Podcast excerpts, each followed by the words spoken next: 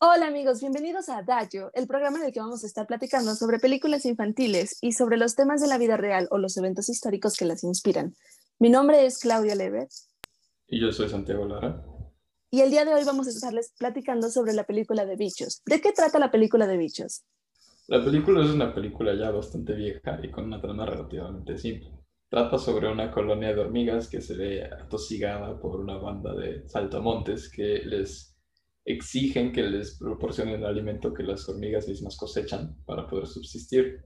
Esto es algo que lleva pasando desde generaciones y seguiría pasando de no ser porque nuestro personaje principal, una hormiga muy valiente, se harta y mediante innovación y la búsqueda más allá de la colonia de guerreros capaces de derrotar a estos saltamontes, decide que ya fue suficiente y que hay que luchar contra los saltamontes. Al final de la película podemos observar que las hormigas de manera exitosa, con ayuda de estos otros bichos y con ayuda del ingenio de Flick, logran liberarse de esta opresión que los saltamontes han estado ejerciendo sobre ellas por mucho, mucho tiempo. Esto obviamente nos remite, nos recuerda a algo que sucedió muchas veces en muchos lugares en el mundo, y es la colonización. Claro, bueno, algo que me gusta mucho de esta película es que no se estanca solo en, un evento histórico de colonización, sino que tiene elementos de diversas colonias que existieron. Claro, las más famosas pues, fueron las 13 colonias que forman lo que hoy es Estados Unidos. Eh, México, por supuesto, estamos en este país, fuimos una colonia, el virreinato del Perú, el virreinato del Río de la Plata, Brasil también fue colonia portuguesa, toda África menos Etiopía en algún momento fue colonia Corea, Indonesia, China, muchísimos lugares han sufrido de un proceso parecido a esto. Pero si hay algo que todos tienen en común es que hay varias herramientas, tres particularmente, que todos los colonizadores utilizaron en las colonias. Cuéntanos, Claudia, ¿cuáles de estas salen en la película? Tenemos tres herramientas que vamos a estar platicando el día de hoy. Tenemos el miedo, el desarrollo tecnológico y la propaganda. En la vida real, el miedo es una de las herramientas más poderosas que han utilizado líderes y países, no solo en la época de la conquista o en la colonización, pero además que siguen utilizando al día de hoy. Vemos que desde el inicio de la película, Hopper lo utiliza para mantener a las hormigas, como él dice, a raya. Las hormigas sienten muchísimo pavor desde que pasa el primer incidente, que es cuando se pierde toda la comida, se esconden y cuando Hopper baja, bueno, ellas están muertas de miedo. De hecho, durante toda la película, el personaje principal se muestra con mucho ingenio y con muchas ganas de inventar y trascender las cosas que conoce la colonia, mientras que a los regentes de la colonia de hormigas todo les parece demasiado nuevo y todo les parece imposible y creen que deberían atenerse a, las, a la vieja usanza. Y es en parte este miedo lo que ayuda a muchos colonizadores y ha ayudado a muchos colonizadores a lo largo de la historia a mantener a la población que acaban de colonizar en control. Tenemos también la herramienta del desarrollo. Aquí en América, pues se tenían que cuando llegaron los españoles o llegaron los ingleses, contaban con cañones, contaban con armas que los nativos no contaban. ¿Tú puedes platicarnos un poquito más a detalle sobre estos eventos ya en la vida real? Por supuesto. En la gran mayoría de los ejemplos de colonización que se han dado a través de la historia, es un país con un mayor desarrollo tecnológico político, incluso filosófico cultural, el que coloniza al país que se podría considerar como menos desarrollado. Y generalmente esto les entrega la victoria. Como ya todos sabemos, los países que han colonizado más durante su existencia son los países europeos, con una mención honorífica a Inglaterra. Pero en realidad los países europeos no tienen ni tanto territorio ni mucha población. Entonces, ¿cómo han logrado esto? Como ya dije, a través de tecnología. Como un ejemplo muy cercano a casa, aquí en México, todos nos enseñan sobre la, conquista de México y cómo Hernán Cortés llegó y conquistó Tenochtitlan. Pero lo que no mucha gente menciona es que en realidad Hernán Cortés no venía como conquistador. Él venía en una expedición y traía apenas 700 hombres y 16 caballos, lo cual no es lo suficiente como para conquistar un imperio. Si bien es cierto que después Pánfilo de Narváez se le unió y con él aproximadamente 900 hombres más, esto daría en total 1.600 hombres contra los casi 2.000 almas que poblaban Tenochtitlan previamente a la conquista. La victoria se las otorgaron estrategias, herramientas e incluso la viruela puede ser.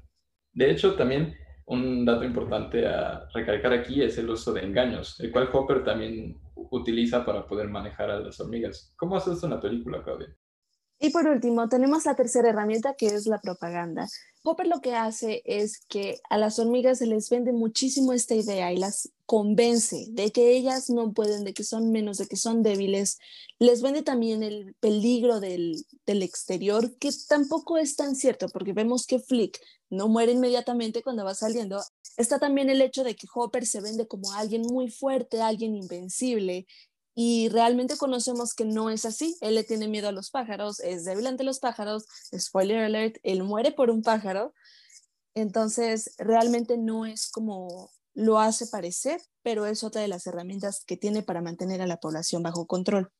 Mencionando este mismo ejemplo de cómo se dio la colonización aquí en México, cuando llegaron los españoles, como bien nos menciona Santiago, ellos no venían con esa idea pero en el momento en el que se les empieza a ver como dioses, se les empieza a ver como superiores y empiezan a lograr estas conquistas, ellos sacan provecho de esto. Algo muy importante que recalcar aquí es que la propaganda no solo se trata de lo grande que es el país que está colonizando, sino que también se trata de hacer el país colonizador que sea su propio peor enemigo. A lo largo de la película hay varias menciones de cómo la colonia de hormigas es en realidad una monarquía esto es un paralelo con la colonización africana, en la que si bien algunos países europeos aún eran regidos por una monarquía, todos tenían ya sistemas políticos mucho más avanzados que los sistemas políticos africanos que se reducen a monarquías y teocracias puras. Y también hacerles sentir miedo de que no hay más allá de su país, que si salen de su país o del hormiguero, como pasa en la película, van a morir, es muy importante para hacerlos sentir la desesperación y el miedo que deben sentir de sus colonizadores. De hecho, una estrategia que se usaba bastante por el Imperio Romano, sobre todo, es que cuando llegaban y colonizaban una zona, como lo hicieron en Germania o Galia o Inglaterra, primero les decían que iban a mantener la paz y no les iban a cobrar tributos siempre y cuando se mantuvieran a la reina. Y conforme avanzaban las generaciones, cambiaban y se hizo famosa la frase Roma tributa vostra, non amplius remensuras. Roma ya no los va a exentar del pago de tributo es una gran manera de mantener una presión constante sobre el país que está siendo oprimido y que la población se centra más bien en sobrevivir y complacer a el país colonizador. Sin embargo, vemos que las hormigas logran idear planes, más que nada Flick, para poderse librar de esta opresión y de esta colonización. Retomando una de las pláticas muy interesantes que tuvimos en Vértice esta semana, tenemos la plática de Matthew Murray titulada What If, y una de las cosas que él nos decía es que para poder derrotar a nuestros dragones, en este caso un régimen autoritario o un abuso, lo que podemos hacer es identificar las estrategias que han funcionado en el pasado e implementarlas en el presente. Esto es más que nada en la parte de la película donde ellos logran identificar que evidentemente esta propaganda es falsa, los saltamontes tienen debilidades, una de ellas siendo los pájaros, y logran utilizar esto para poderse liberar. De hecho, la gran mayoría de los países de hoy en día tienen su día nacional, con la excepción de unos cuantos, de nuevo, Inglaterra, por ejemplo, en los que no tienen día nacional. Y la gran mayoría de los días nacionales de los países son la independencia de algún país colonizador.